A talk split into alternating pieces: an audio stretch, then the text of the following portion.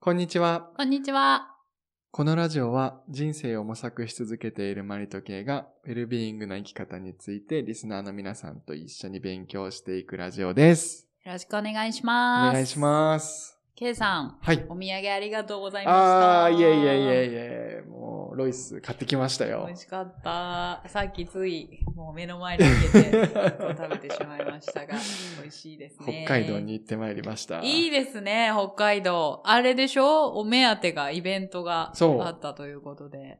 2月といえば、はい札幌雪まつり。おー。見てきました。すごい。でも札幌も温暖化とはいえ雪溶けないんですね。すごいね。全然解けない。すごい。さすがになんかまあ、一日まあ、めっちゃカンカン照りの時は一瞬雪溶けるんですけど、へーまた夜になるとうん降るんで、またすぐ、もうへえ、屋外でね、すそごんなかったっす。いやー、すごいね。うなんか10メートルぐらいのうんうん巨大なあそうなんだ雪の彫刻みたいな、へえ。すっごい綺麗でした。何が一番印象的だったとかありますかあー、そうだ なでもやっぱりうん一番はうんうん。昔の札幌駅うん。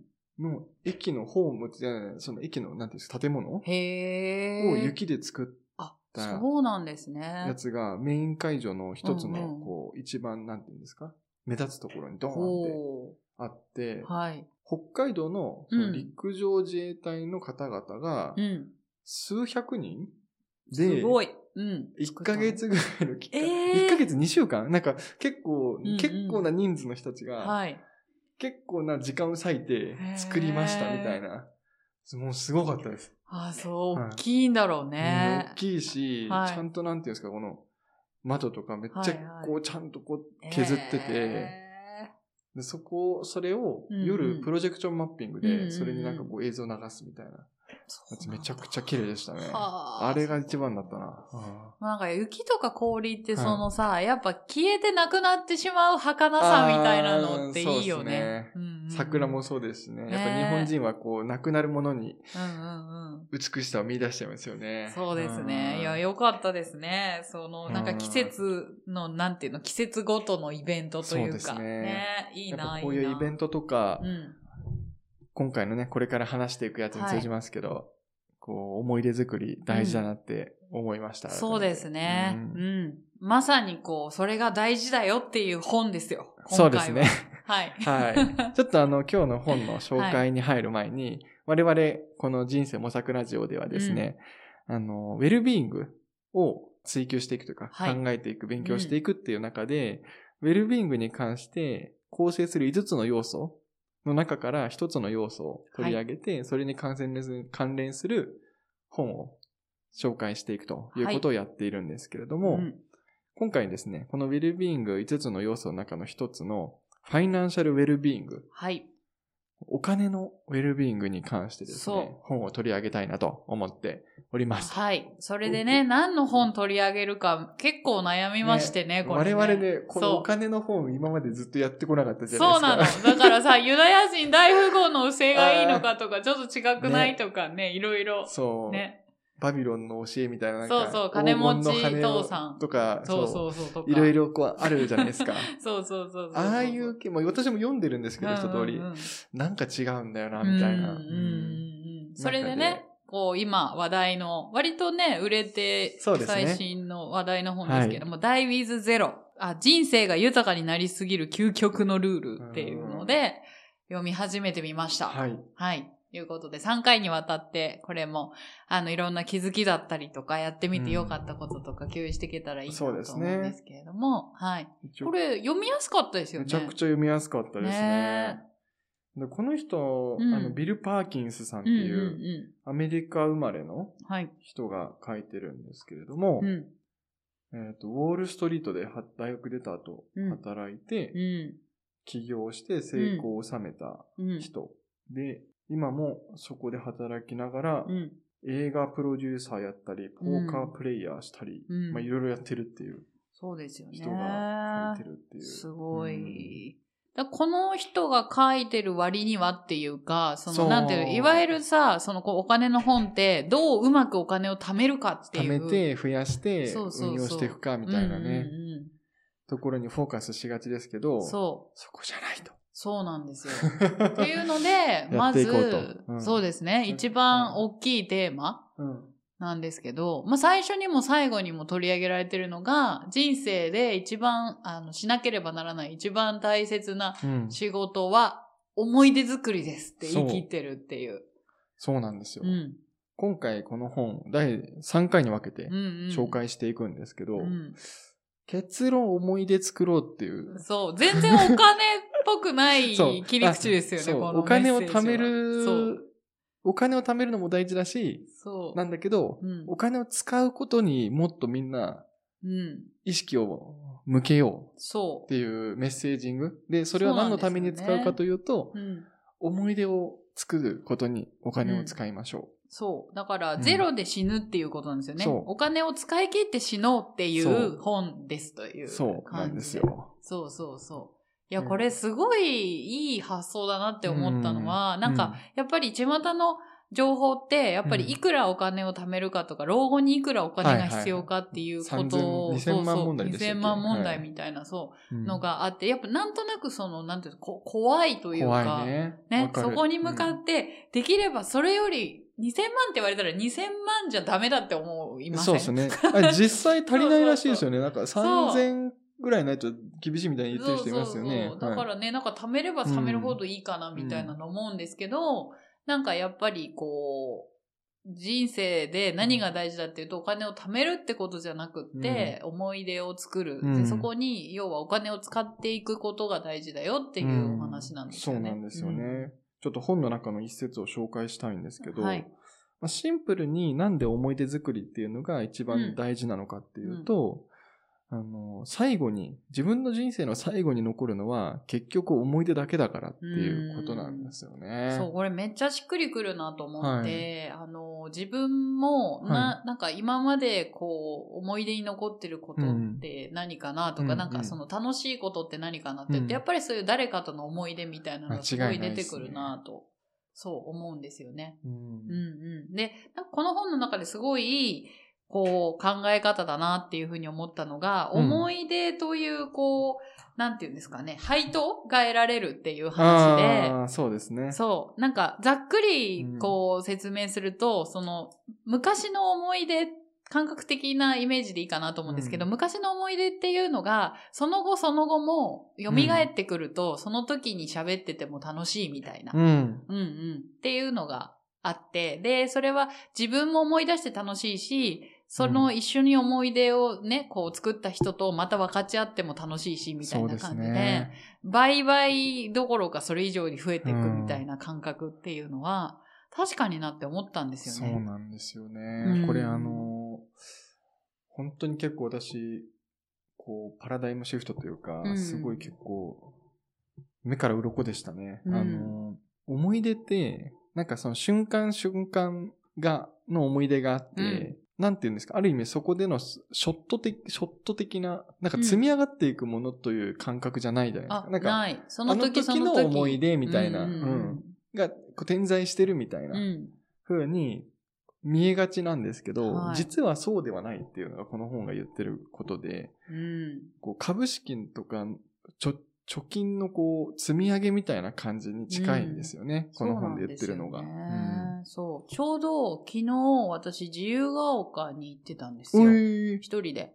ちょっと。元バイト先のうん、あの、そこではないんですけど、あの、自由が丘に行ってたんですよ、はい昨日私、そしたら、その時にあったお店とかがはい今でもあったりすると、あーその時の思い出とか、嬉しいですね。そう、思い出す。し、で、その時のものがなくても、うんここに新しいのできたんだ、前はこうだったなっていうのを思い出せたりして、すっごい楽しかったんですよね。えーそう。だから、いいすっごいこの本に書いてあること、その通りだと 思う。例えば、あ、うんこの時バイトでお腹空いて、そのう後んここでチーズケーキ買ってたなっていうスタバが今もあったりとはいか。はいはいはいあ、ここで友達とバイト終わった後ご飯食べたなっていうところの居酒屋がまだなんかあー看板変わってたけど残ってたりとか。いいですめねっちゃ楽しいなって思って。確そう。やっぱそれってね、そかに。の、うん経験をしたからこそだなっていうふうに思うんですよね。そうですね。んなんか高校の本では、こ、はいう経験っていうのはうん、う昨記憶というふうに形を変えて、自分に喜びを与え続けてくれるっていうふうに書かれてて、うん。その瞬間に、やっぱり行った経験が、後々どんどん自分にとっての喜びを与え続けてくれる元本になるみたいな、そういうイメージ。うんそうなんですよね。だから経験には惜しまずお金を使おうみたいな感覚を、やっぱりこれ、この本はもうずっとそうですね。こう言っているっていうことで、うん貯めていこうじゃなくて、いかに死ぬまでにゼロにして使い切って、うんいろんな経験をして、それを自分のこう幸せのために生かすかとか、うんまたその経験をしたことによって、周りの人に還元していけるようにするかとか、そういう発想でお金を使っていこうみたいそうな。ですね。生かしていこうみたいな感覚をすごくうん伝えてるんで、そうですね面白い観点だなっていうふうに思いました。この本、うんまあこれからあと第2回、第3回も通じてのメッセージングとしてはもうここに集約されますよね。んうんそうとにかく経験、思い出を作るうん。ことにもっと意識をみんな向けるべきだってうんういう。ん。あとそのお金を生きた使い方をする。うん、そう。お金を価値ある経験に変えていくっていう発想っていうことですよね。なんかただ貯めていうく、ん安心のために貯めていく、生活のために貯めていくっていう発想から、お金を何に使えば自分が幸せになれるかなっていうう、ん何をすれば自分が幸せになるかを知って、そこに、要はしっかりと使っていうんく計画を立てるっていうこと。ほんとそうっすね。うん。私これ思ったことがあって、うんうんうん。結構あのー使ってみないとわかんないことあるなと思ってるんですよ。ああ、例えば、例えば例えば、うんもう終日飲み明かす。はなんい、かそのはい、はい。お酒飲み代にうんうん、 お金いっぱい使うとかもそうですし、まあ旅行にお金使うもそうですし、うんうんちょっと寄付してみるとか、い、ろんなお金の使い方あるじゃないですか。うんあと何があるか。まあ私は例えば買い事業にお金使うとかもそうですし、意外となんか、あ、これそんなだなみたいな。うんあこれめっちゃ楽しかったみたいなああー、なるほど。それってやってみないとわかんないんですよね。確かに。に、確かにうん。使ってみるって大事かもね。ううんんうん前ね、あの、音声配信、スタンド FM でやってた時に、やってよかった自己投資の思い出っていうありまタしイたトルねで、ありましたね の音声配信したことあったあんですけど。りましたね。ケイさんの一人海外旅行っていうのがめっちゃ面白かっああ、いや本当にね、やってよかったって。た。うんうんうんうんあれこ、そいい例で、はい。当時はうんうん。そんなに自分の人生に喜びを与えてくれるうん。ものだと思わな、思ってなかった。へたんでえ、すよそうなんですね。でも行ったんだ。そうなんですよ。うーん。それは親からうん。行った方がいい。あ、そうなんだ。そそううだったっ特にけ父親からそうへえ、親から。見てこいと。おいお。うので、うんうん。父親から言われて、あ、そうだあったそんうですね。そういうもんと思っへて、ええ。ーって言って行ったんですけへえ、そうなんど、もだ。う今まさにこのはい。福林というか、このと、うんうん経験っていうものがうんう、喜びん。をどれだけ与えてくれるかっていうのを、身に染みてけ実感してますよね、やっぱり。そうなんですね。素直に言ってよかったですね。よかったですね。ん本当に思います。